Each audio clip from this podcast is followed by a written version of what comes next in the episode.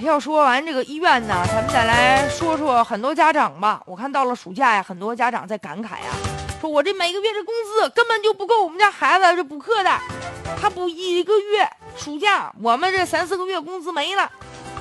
很多母亲感慨说，养个孩子，拿着孩子，这不是一台碎钞机吗？也有个母亲吐槽说，就这两天孩子上课，这家伙这补课的费用啊，这简直就是烧钱的模式啊。其实呢，我倒是觉得啊，就很多这个八零后的父母吧，你看，就像我就是八零后，我父母那一辈人吧，就基本上大专都都少。你要说大学呀，那就相当了不起了。现在等到我们八零后，我们大多数人好，嗯，这个好大一波全都是本科毕业，哎，怎么着就自己就教育不了自己的孩子，非要到这个补课班学这学那。